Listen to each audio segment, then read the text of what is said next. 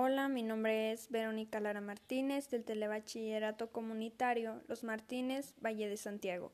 Hoy les hablaré sobre el tema Los virus están vivos. Es interesante el tema porque nos habla sobre los virus y cómo están en constante contacto en nuestra vida diaria con nosotros y el hecho de que si estén vivos o no, que aunque no los podamos ver a nuestro alrededor, hay millones de estos. ¿Qué fue lo que me gustó del tema? Pues es que pude comprender el hecho de que estamos en contacto a diario con muchos virus. En el estudio realizado en el 2018, Sweetle descubrió que más de 800 millones de virus se depositaban en cada metro cuadrado de la Tierra cada día.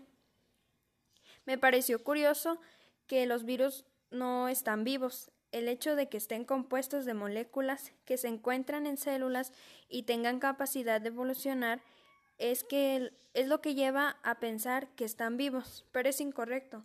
De hecho, la manera correcta de referirse a ellos es como partículas infectivas y el virus se dice que está activo o destruido, pero está aceptado globalmente que no forma parte de los seres vivos.